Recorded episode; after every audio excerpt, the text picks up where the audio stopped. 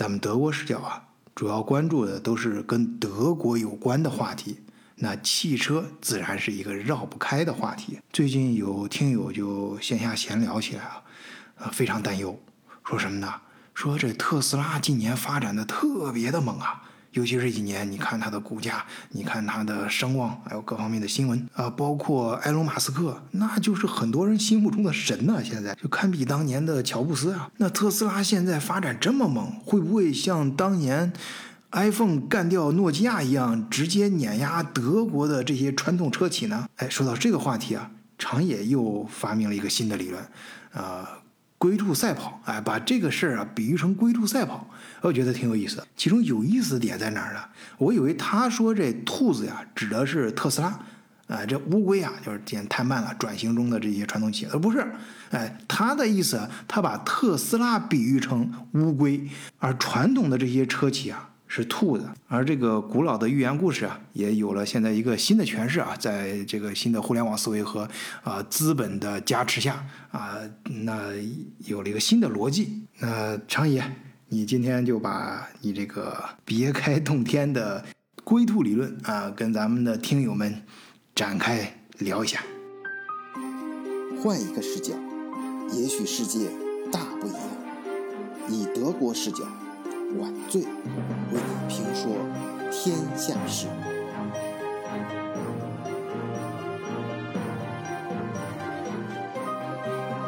OK，我我当时说的是特斯拉的这个问题嘛，本质上来说的话，它就像那种二十一世纪版的龟兔赛跑嘛。嗯。我们可以说特斯拉是那个龟，然后兔就是那个传统的车企嘛。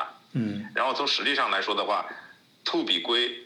是要跑得更快，哎，就是说在那个造车方面的话，兔的那个技术是是很多的，所以这个比喻是恰当的。就是说，拥拥拥有造车历史经验、技术及各种方面积累的这个兔，就是我们可以视为传统的车企。嗯。然后一个全新的小白一头扎到这个造车领域里面去的话，那个就是特斯拉，对吧？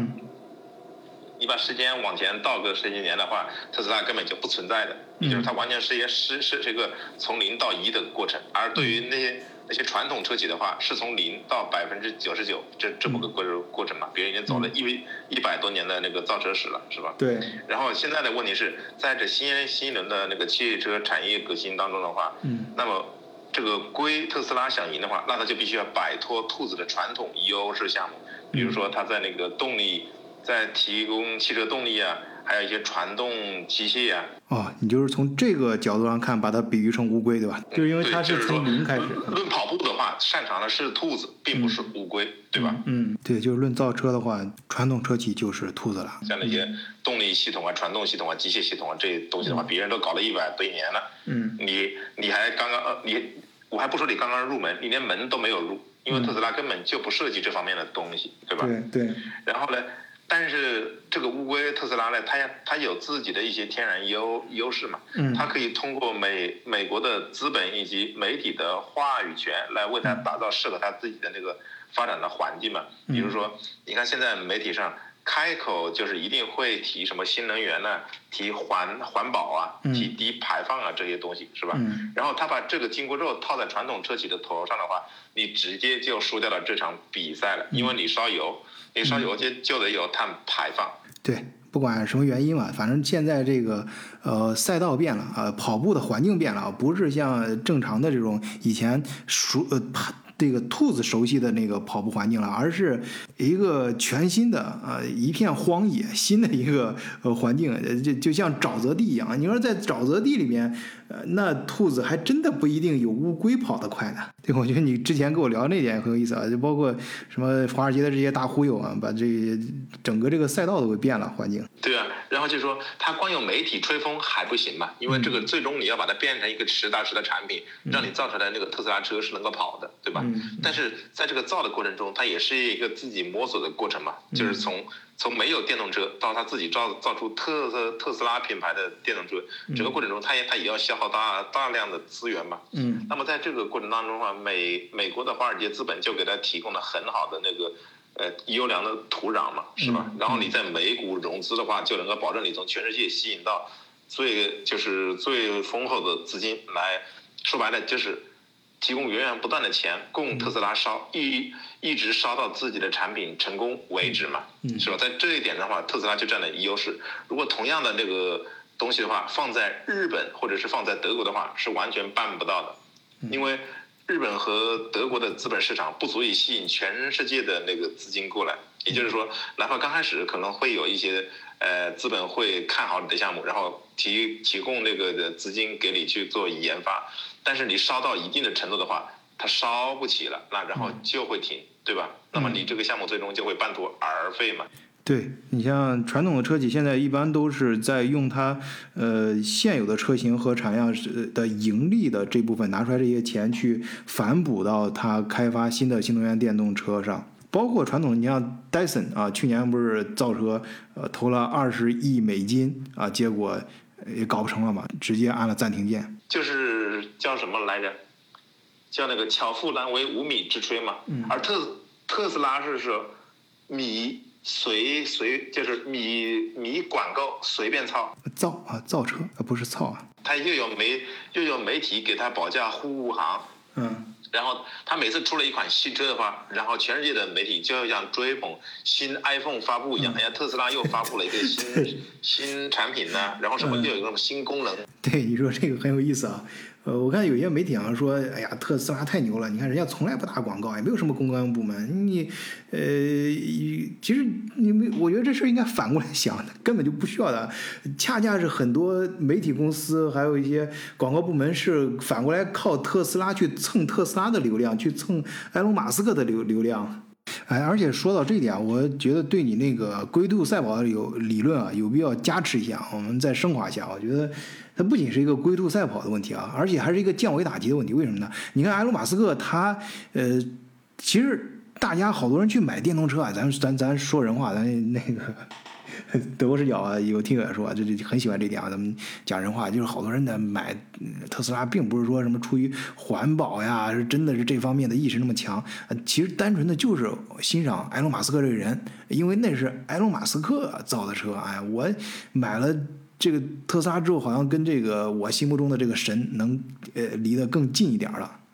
所以，埃隆·马斯克造车这个事儿，首先，你看他原来最早是做 PayPal 的，呃，PayPal 的创始人，然后他这个互联网思维各方面是非常到到位的，然后人家又搞火箭啊，火箭搞得也非常的成功，然后个人的这个成成长啊，人设啊也非常的到位，所以一个科技狂人再加上互联网思维来造车，那对于传统老牌的这些造车厂的。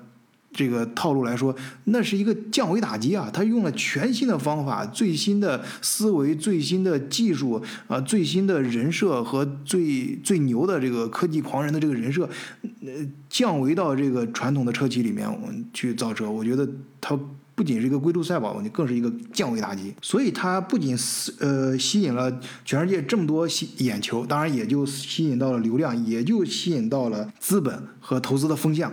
呃，咱们德国视角的听友群非常强大，有好多就跟都是跟德国有关的人才会听咱们的节目吧。所以，呃，一般在德国来，在中国来说，关注德国话题的都是嗯，这个素质都比较高啊。然后，呃，他们接触到很多一些投资的人嘛，或者做一些制造业高端都是高端制造业啊，这种都是说，呃，投资人见他们都是是都是比较关注啊，尤其是去年到今年，都是看你是不是跟苹果有关，呃，是不是特斯拉的供货商。啊，非常的明确。而投资人投资的，往往他不是注重你现在挣不挣钱，而是他投资的是一个方向。所以我原来在做孵化器的时候，呃，流传着一句话啊，就是你你你说你你你你干一个什么创业项目，你你一年呃挣了。多少钱啊？挣了几百万，甚至挣了几亿，这投资人其实兴趣不是很大。兴趣比较大的是你一年赔了十个亿，你一年就是不能说纯赔啊，就是那种烧了十个亿啊，这想象空间就比较大了。现在造新能源车啊，不光是这个传统企业啊，什么的各个大家看到的这些呃明星企业，他们实际都是赔钱的，背后包括特斯拉也是赔钱的。哦，你看今年最新的年报啊，呃，最新出来的第一季度的呃呃数数字已经出来，特斯拉的收入是四点三八亿美金。但是这背后，特斯拉今年这第一季度它卖的那个呃碳排放限额不是碳排放限额了吗？每每个企业都有一个限额，但是特斯拉它是因为它是造纯电动车嘛，所以它有很大的它它就没用它这个限，它这个限额它可以拿出来卖的啊。这个它碳排放它卖这部分，你看这部分它不需要生产任何产品，就是纯收入纯利。那它的收入多少呢？它是五点一八亿美金。哎，那你大家这个很简单的加减法嘛？你一看，呃，也就是说，它你把这个五点一八亿啊，你减去这个他这个的报财报上表表达出来的这个盈利四点三八亿的话，还实际上它的今年第一季度特斯拉是亏损了一点八一亿美金。就是说，如果你扣除了特斯拉在造车之外的收入的话，那特斯拉就它造新能源车这个呃这个业务上来说，它实际上是亏损了将近两亿美金的。呃，但是咱们的广大股民和包括很大部分投资人啊，对它还是呃非常有信心的，是未来的方向嘛。因为特斯拉它不仅是在造车，它我刚才说它是互联网，所以它造造的是就像 iPhone 当年一样，它它你你手机本身的手机的用途已经不重要了，人家造的是更多的是娱乐的一个产品，是你的呃伴随你生活的一个新的生活方式。那特斯拉也是它，你本身作为汽车作为一个代步工具来说。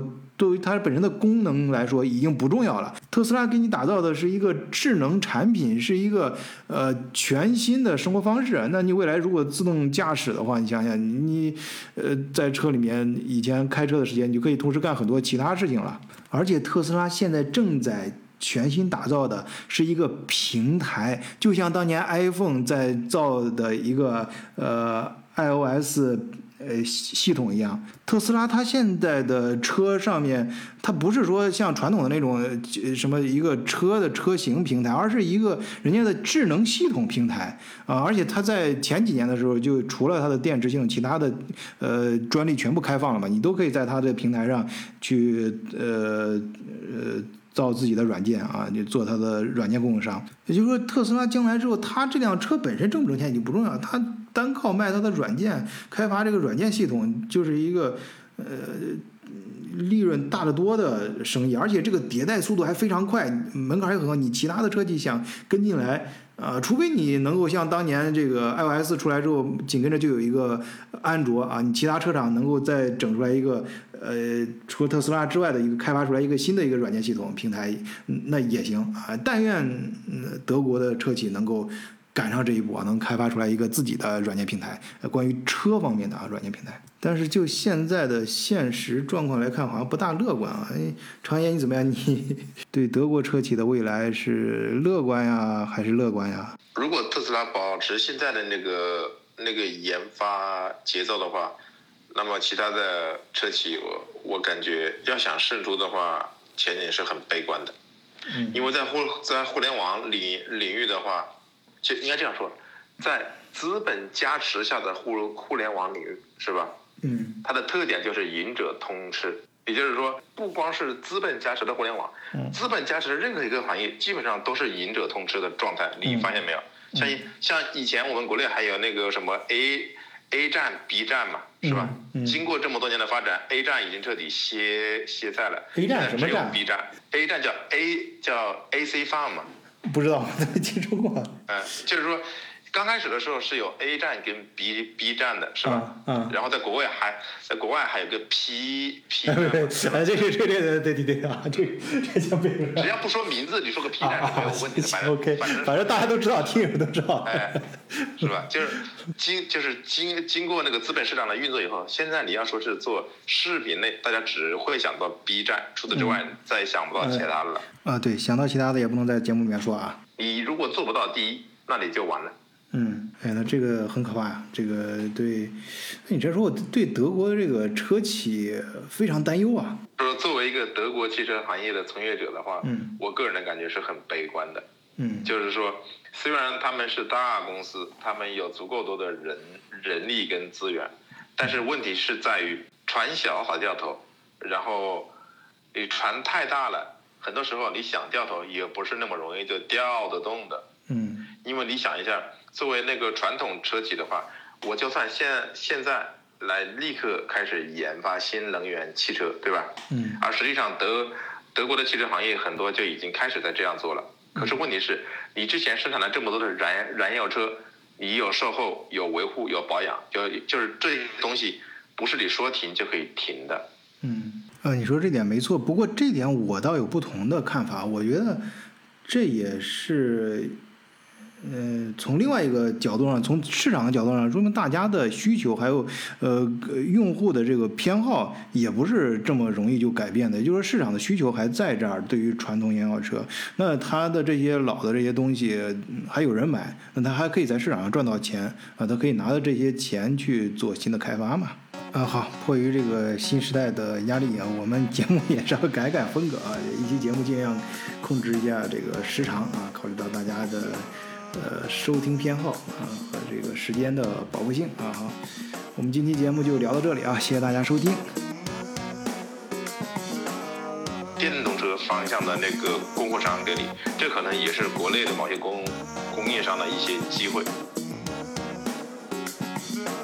燃油车这场游戏，它的那个背景是十九世纪，但是特斯拉这场游戏是二十一世纪，两个就是完全是穿越时空的游游戏嘛，就是要改变的东西很很多，不仅仅是造车的技术，还有造像那种什么造车的思维啊，还有运营的思维啊，什那是什么东西你都是需要改。就好比说，你原来的传统汽车的话，你是不能在车里面刷广告的，对吧？嗯但是特斯拉的话，它做一个智能平台的话，它可以说我给你提供，我可以给你提供智能驾驶，然后你人在里面闲闲着没事情做，你可以看看电影，是吧？看电影之前我给你插播一几条广广告什么的，这也是收入啊。